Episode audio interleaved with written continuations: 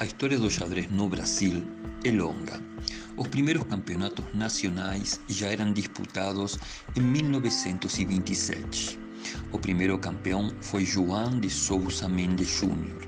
Ele venceu o campeonato que foi disputado no Rio de Janeiro. Além de xadrista, Mendes também era médico, médico sanitarista no Instituto Oswaldo Cruz. Mendes disputou diversos campeonatos de xadrez e foi um importante jogador para a história do xadrez no Brasil.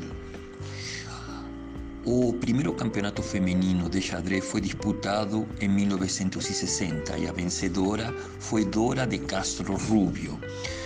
O torneio ocorreu na cidade de Brusque e foi lá que Dora se consagrou a primeira mulher a ganhar um torneio de xadrez nacional no Brasil.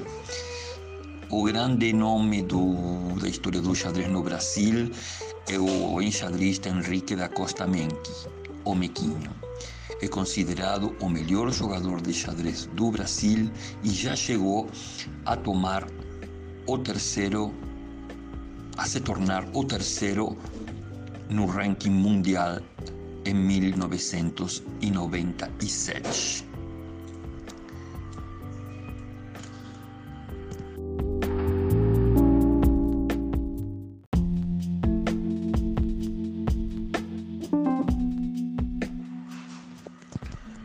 A história do xadrez no Brasil é longa.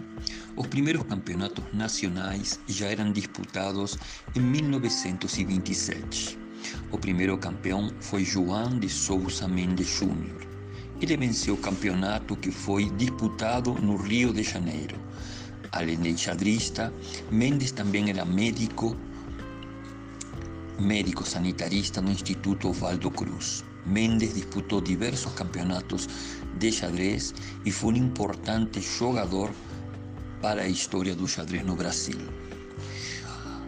O primeiro campeonato feminino de xadrez foi disputado em 1960 e a vencedora foi Dora de Castro Rubio. O torneio ocorreu na cidade de Brusque e foi lá que Dora se consagrou a primeira mulher a ganhar um torneio de xadrez nacional no Brasil. O grande nome do, da história do xadrez no Brasil é o enxadrista Henrique da Costa Menck, o Mequinho. É considerado o melhor jogador de xadrez do Brasil e já chegou a tomar o terceiro, a se tornar o terceiro no ranking mundial em 1997.